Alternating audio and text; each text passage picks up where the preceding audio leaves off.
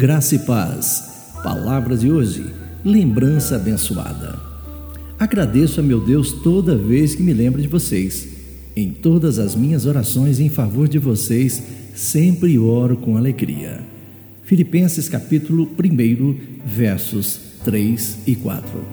Sabe, uma antiga canção dizia: A carga é pesada para levar e a montanha não subirei se tu não oras por mim. Isso mesmo, a carga é pesada. É certo que não podemos carregá-la sozinhos. Todos nós precisamos de Deus e também uns dos outros. Nós temos de deixar de nos preocupar apenas com os nossos problemas e passar a interceder mais pelas outras pessoas. O apóstolo Paulo preocupou-se em orar pelos filipenses, mesmo passando por grandes dificuldades.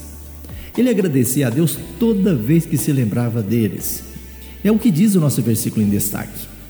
Olha, é um bom hábito que vale a pena imitar. Às vezes lembramos de alguém quando ouvimos uma música, quando tomamos uma refeição ou quando vamos a algum lugar. Lembrar de alguém é uma oportunidade que Deus nos dá para orar pelas pessoas. Paulo cita também a sua alegria com a cooperação dos filipenses na causa do Evangelho.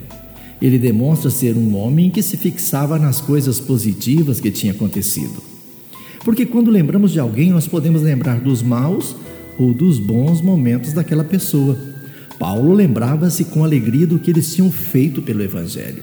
Ele conseguia ver o bem na vida daqueles irmãos e orava por eles, na certeza de que Deus continuaria a abençoá-los.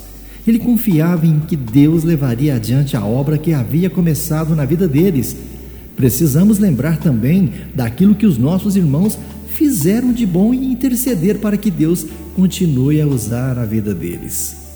A Bíblia nos diz também que Paulo deixa claro que seu alvo principal de intercessão era aqueles cristãos, os seus irmãos em Cristo, que cooperavam com ele no trabalho da igreja.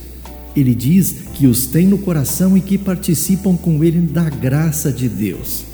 Nós devemos interceder pelas autoridades e por todas as pessoas, mas principalmente guardar no coração aqueles que nos acompanham na vida cristã. Lembre-se que o nosso amor aumente mais e mais em Cristo Jesus. Tenham todos um bom dia. Eu sou o pastor Saulo Hermínio, da Igreja Batista Shalom de Goiânia.